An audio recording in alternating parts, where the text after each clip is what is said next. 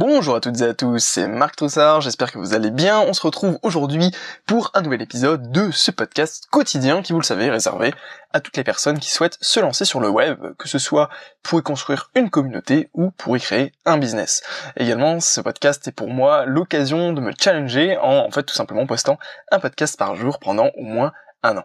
Euh, du coup, aujourd'hui, on va parler du trafic. On va parler du mythe du trafic sur Internet. La question, la grande question, c'est combien faut-il de trafic pour vivre sur Internet?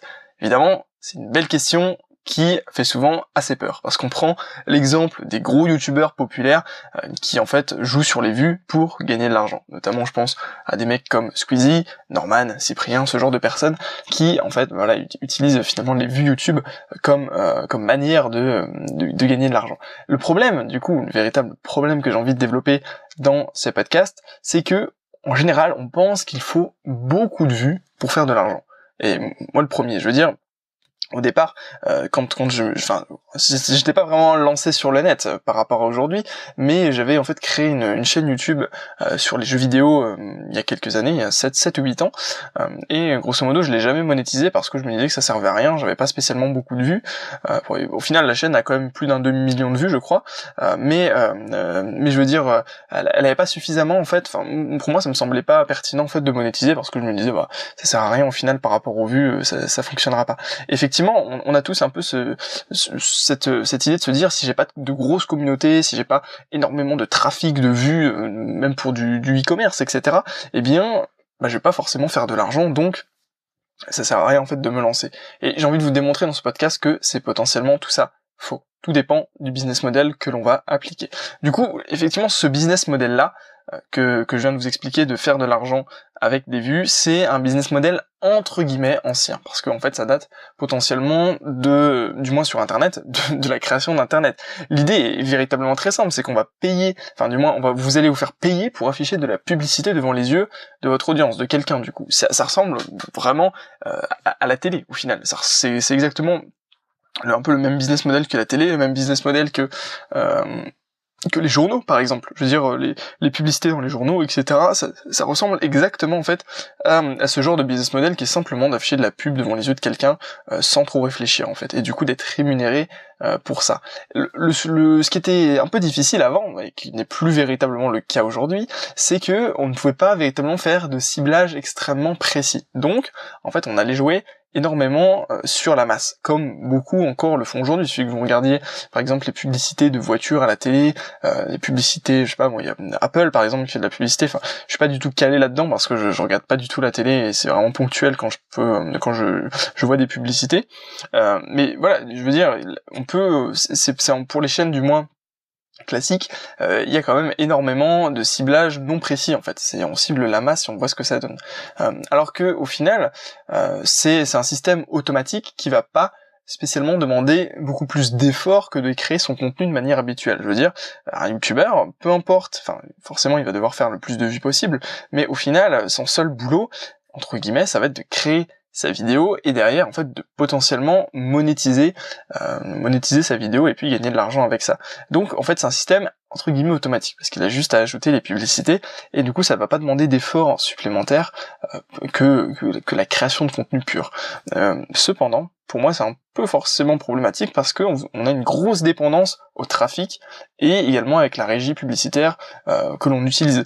je sais pas si vous aviez suivi un peu, je sais plus combien de temps ça fait, ça va faire quelques mois, il y avait eu quelques années peut-être même déjà, euh, il y avait eu en fait une polémique sur YouTube parce que YouTube euh, avait quand même démonétisé pas mal de vidéos, avait également euh, comment dire baissé les rémunérations des YouTubeurs, donc il y avait pas mal de vidéos sur ce sujet-là.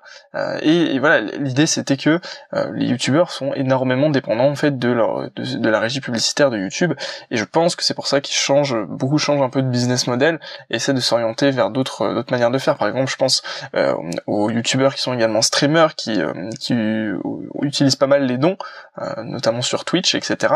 Donc euh, c'est vraiment, il y a vraiment d'autres business models qui se développent, mais tous ces business models-là sont un petit peu toujours basés sur les vues. Et du coup, la solution que j'ai envie de vous expliquer dans ce podcast, c'est que ça va peut-être vous choquer, mais il existe des youtubeurs qui vivent potentiellement avec 1000, 100, pardon, j'allais dire 1000, 100 vues par jour ou par vidéo. Ça va dépendre un peu de leur manière de faire.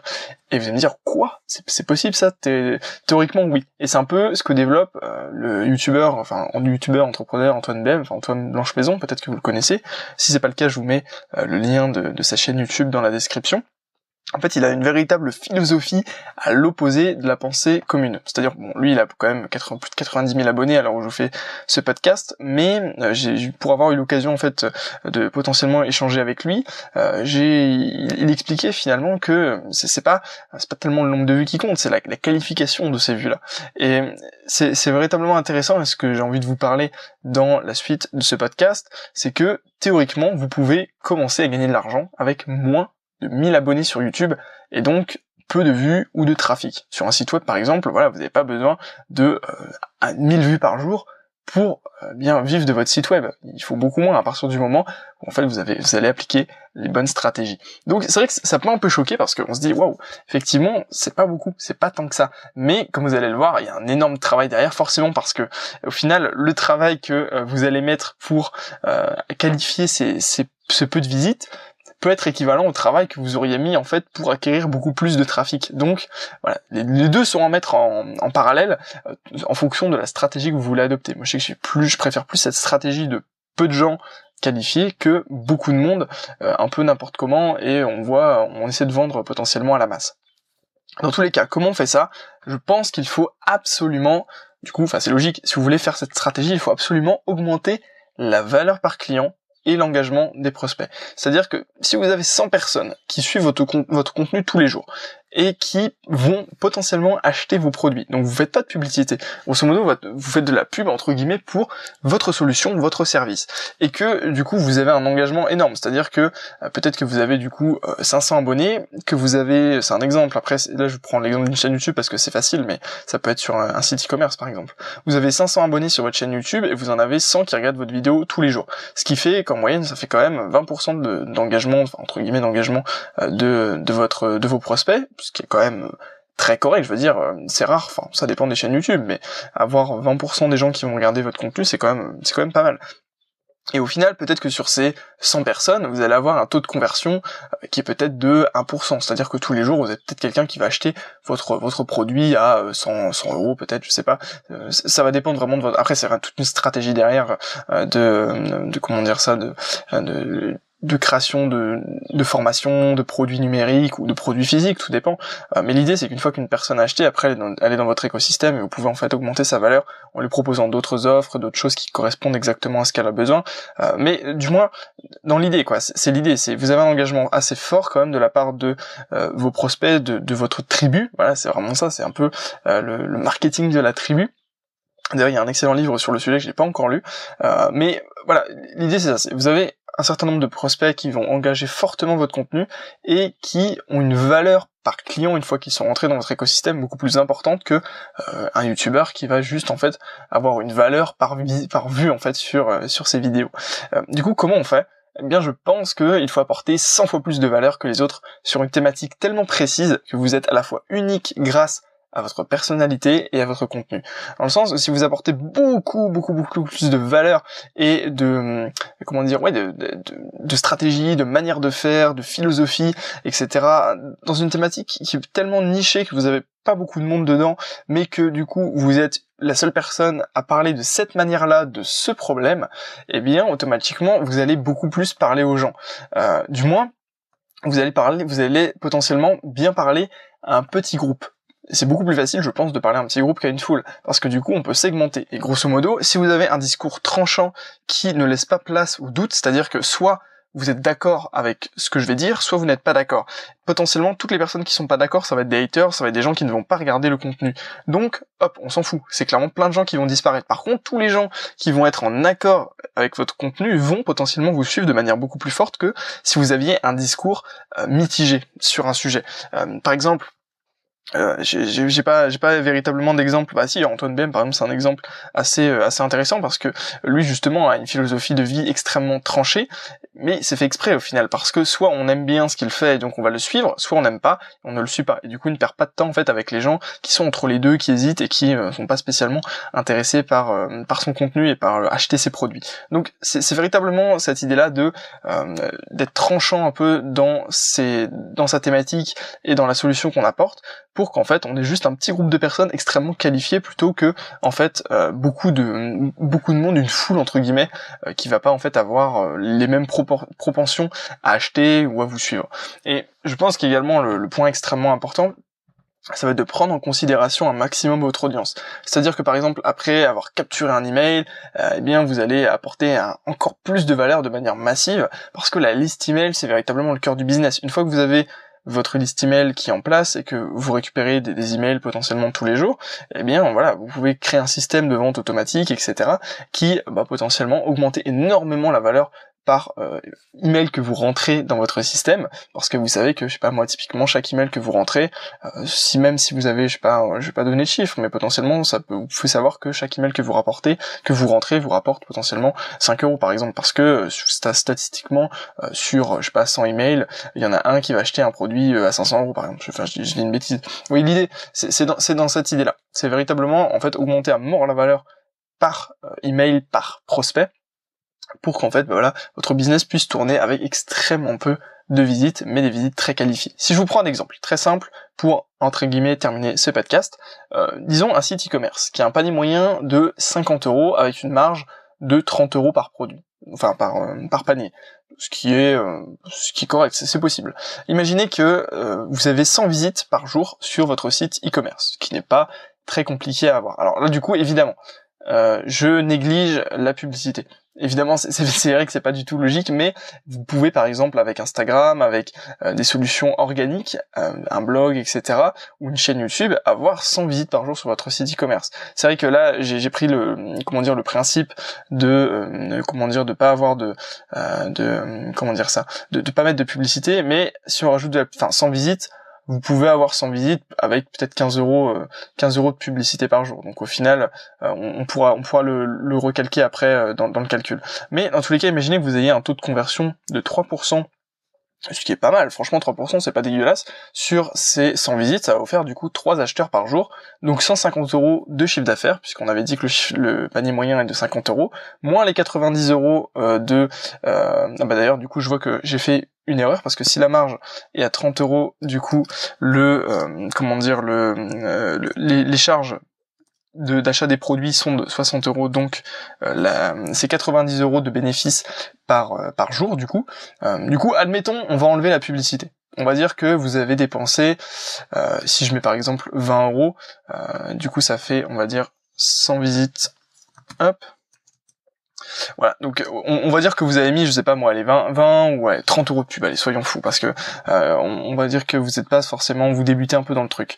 Ça vous permet en fait d'avoir 60 euros de bénéfices par jour, fois 30 jours, ça fait 1800 euros de bénéfices sur les charges variables. Donc, je veux dire, c'est pas énorme. Après, vous devez enlever toutes les charges fixes de votre site, etc. Peut-être vous devez payer des trucs à côté, évidemment. Euh, mais voilà, je veux dire, 100 visites par jour, vous pouvez avoir 1800 euros de marge sur coût variable. Donc après, effectivement, il y a encore tout, tout ce qu'il y a derrière, mais imaginez que vous passez à 200 visites par jour.